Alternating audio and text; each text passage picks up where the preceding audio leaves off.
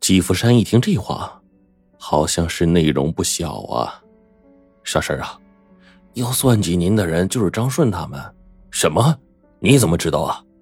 矿上出宝石那天晚上，张顺在跟踪你，你看到他了？我也在跟踪他。季福山问杨坚为什么要跟踪，杨坚吞吞吐吐的呀，没说下去。季福山脸一板说：“你不要瞒我，有啥说啥。”哎呀，他他们两个，您知道我说的是谁是吧？他们他们就他们就不是姐弟。季福山一听，脑袋嗡的一下就炸了。他隐隐的已经预感到他们是什么人了。季福山强迫自己镇定下来，喝道：“你接着说，把话说清楚。您让工人休息的那天下午，也就是那女人上山的那天下午，他们俩说去拾柴，然后我到树林里去玩，无意中看见他们在一起，在我我我说不出口。你说的是实话，是我一直不愿意讲，怕您受不了。如果不讲，又害怕您受更大伤害。我想，他们一定有阴谋。季福山好像当头挨了一棒，险些晕倒。他好像想起了什么，忽然跑出了医院，火急火燎的往家赶去。不料到家一看，屋里啊已经没有了张小芳的身影。中午藏好的那颗宝石不翼而飞，煤房子里埋的铁匣子也是空空如也，十几万的现金和几张存折不翼而飞了。季福山明白，是这对狗男女放鸽子的。原来呢，张顺和张小芳本来就是一对夫妻，多年来呢，以美色为诱饵骗取钱财，还害得一个人被骗之后自杀身亡。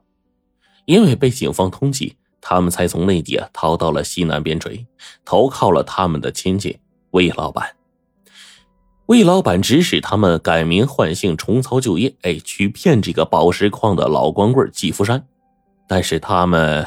不知道的是，季福山在哪里藏了宝石，藏了钱。于是呢，就由张顺把顺路的这个石头啊给掏空，好让季福山呢摔伤摔残。只要季福山在床上躺个十天半个月，他们就有时间去寻找。魏老板说愿意出高价买宝石，其实啊是诱饵，是为了试探季福山身上到底有多少宝石。张顺那天晚上跟踪季福山。就是为了知道季福山把宝石藏在了哪儿。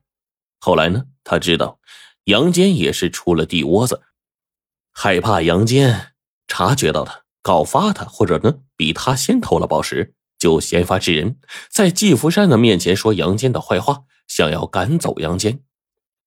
后来呀，魏老板得知季福山有了大祸，本想独吞的，所以呢，半道上夺宝的事就没让这两口子知道。季福山夺回宝石之后啊，这两口子就发现了宝石和钱财的藏匿之地，于是借着季福山的伤情，让他住院，趁机把这宝石和钱一锅端了。此时的季福山就像感到了天崩地裂似的，不能就这样便宜了他们。他这么想着，随即就冲出门往公路上赶。有人告诉他，张小芳姐弟刚才坐着一个夏利出租车往县城方向去了。季福山是火急火燎的站在公路中央，想拦一辆车追赶。这个时候，一个面包车就开过来了，于是他急忙就拦住了。上车之后啊，却见杨坚左手吊着绷带坐在后排呢。季福山听杨坚说他老家要来人接他的事儿，估摸着呀。这车是来接他的，也顾不上很多，就对司机说：“哎，麻烦你开快点，我到县城有急事儿。”开车的是一个女的，背靠着季福山，没有回头，也没有说话，只是加大了油门。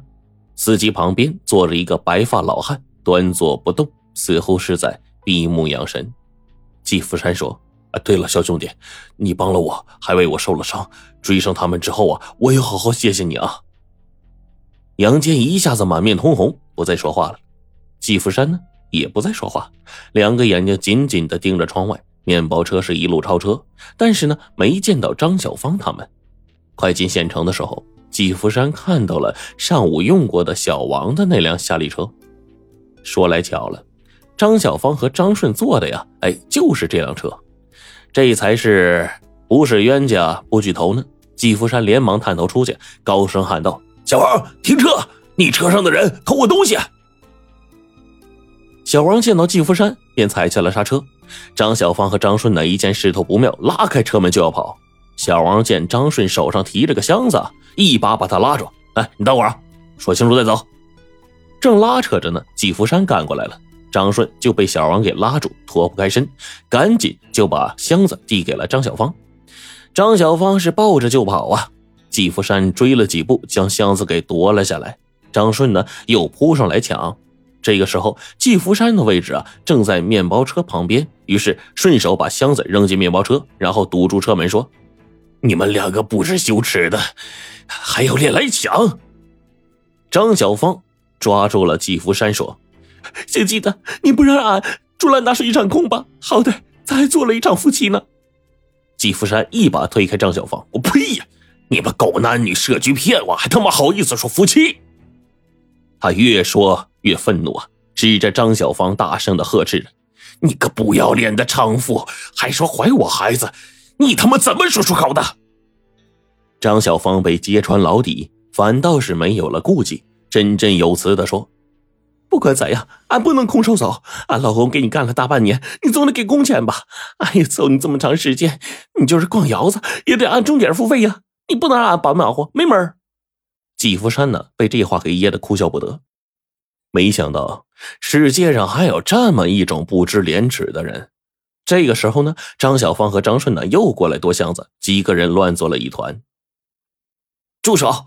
杨坚从开车的女人身上拿过一个手机。在车窗喊道：“你们再不住手，我叫警察了。”张小芳和张顺呢，一听这话，全都停了下来。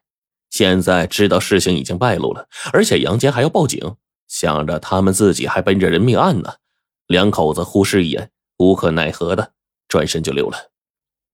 季福山松了一口气，这才想起来回到车上啊，去取箱子，并和杨坚他们告别。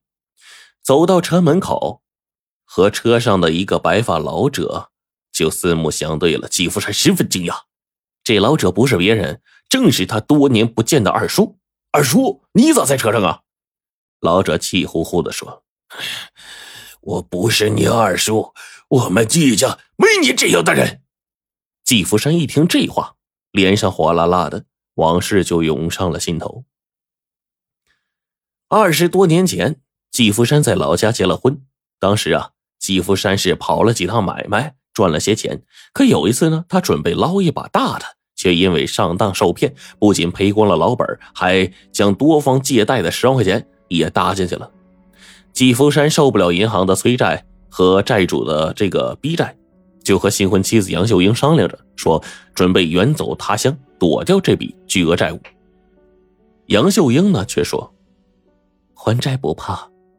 丢了做人的尊严最可怕，我没想到我丈夫是这样的人。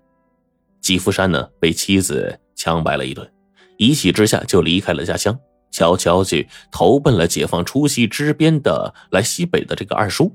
二叔介绍他呀去矿里当矿工，哎，让他挣钱还债。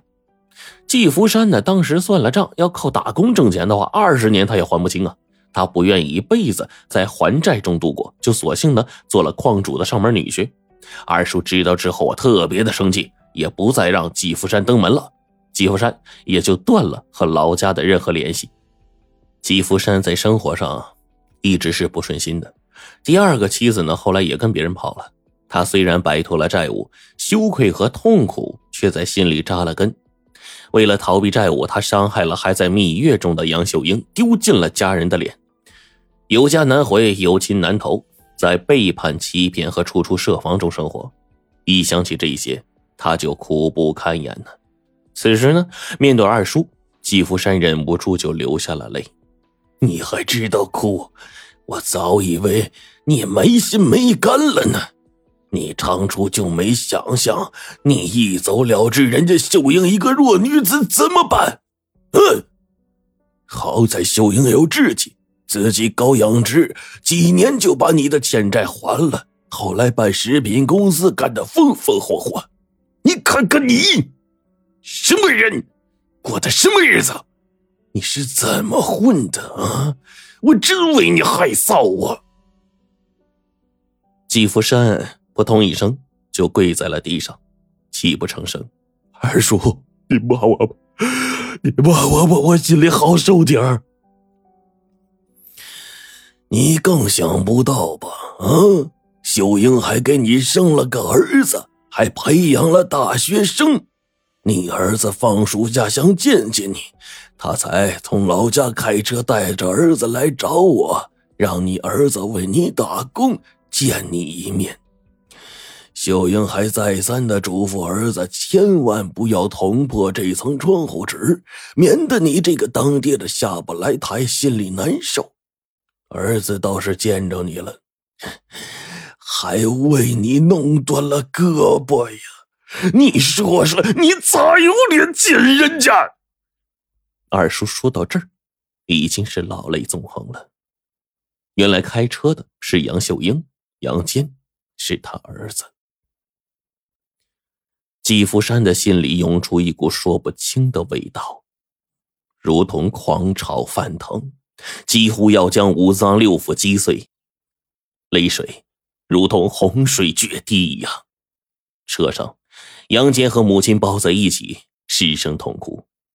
过了很久，二叔把箱子递给季福山，说：“你走吧，我们也该走了。”季福山顾不得多想，打开箱子，看见那颗大红宝石和存折还有现金都在里面，便取出宝石，沉沉的捧在手里，送给杨秀英。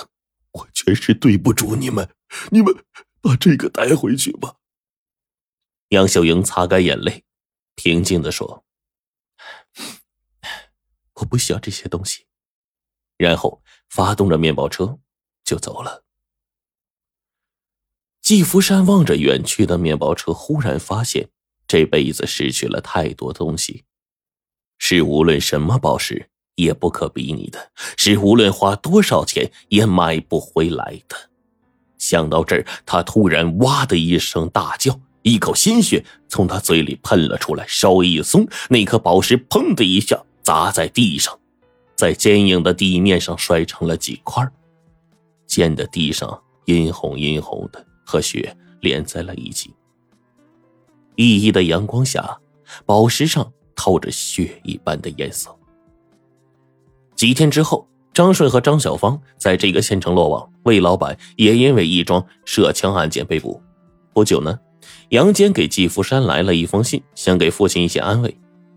季福山想起了自己的所作所为，无法面对杨秀英母子，便对着邮递员说。我不是信上这个人，你们退回去吧。于是，那封信被写上了“查无此人”四个字，被退了回去。哎呀，这故事吧，就他妈挺操蛋的。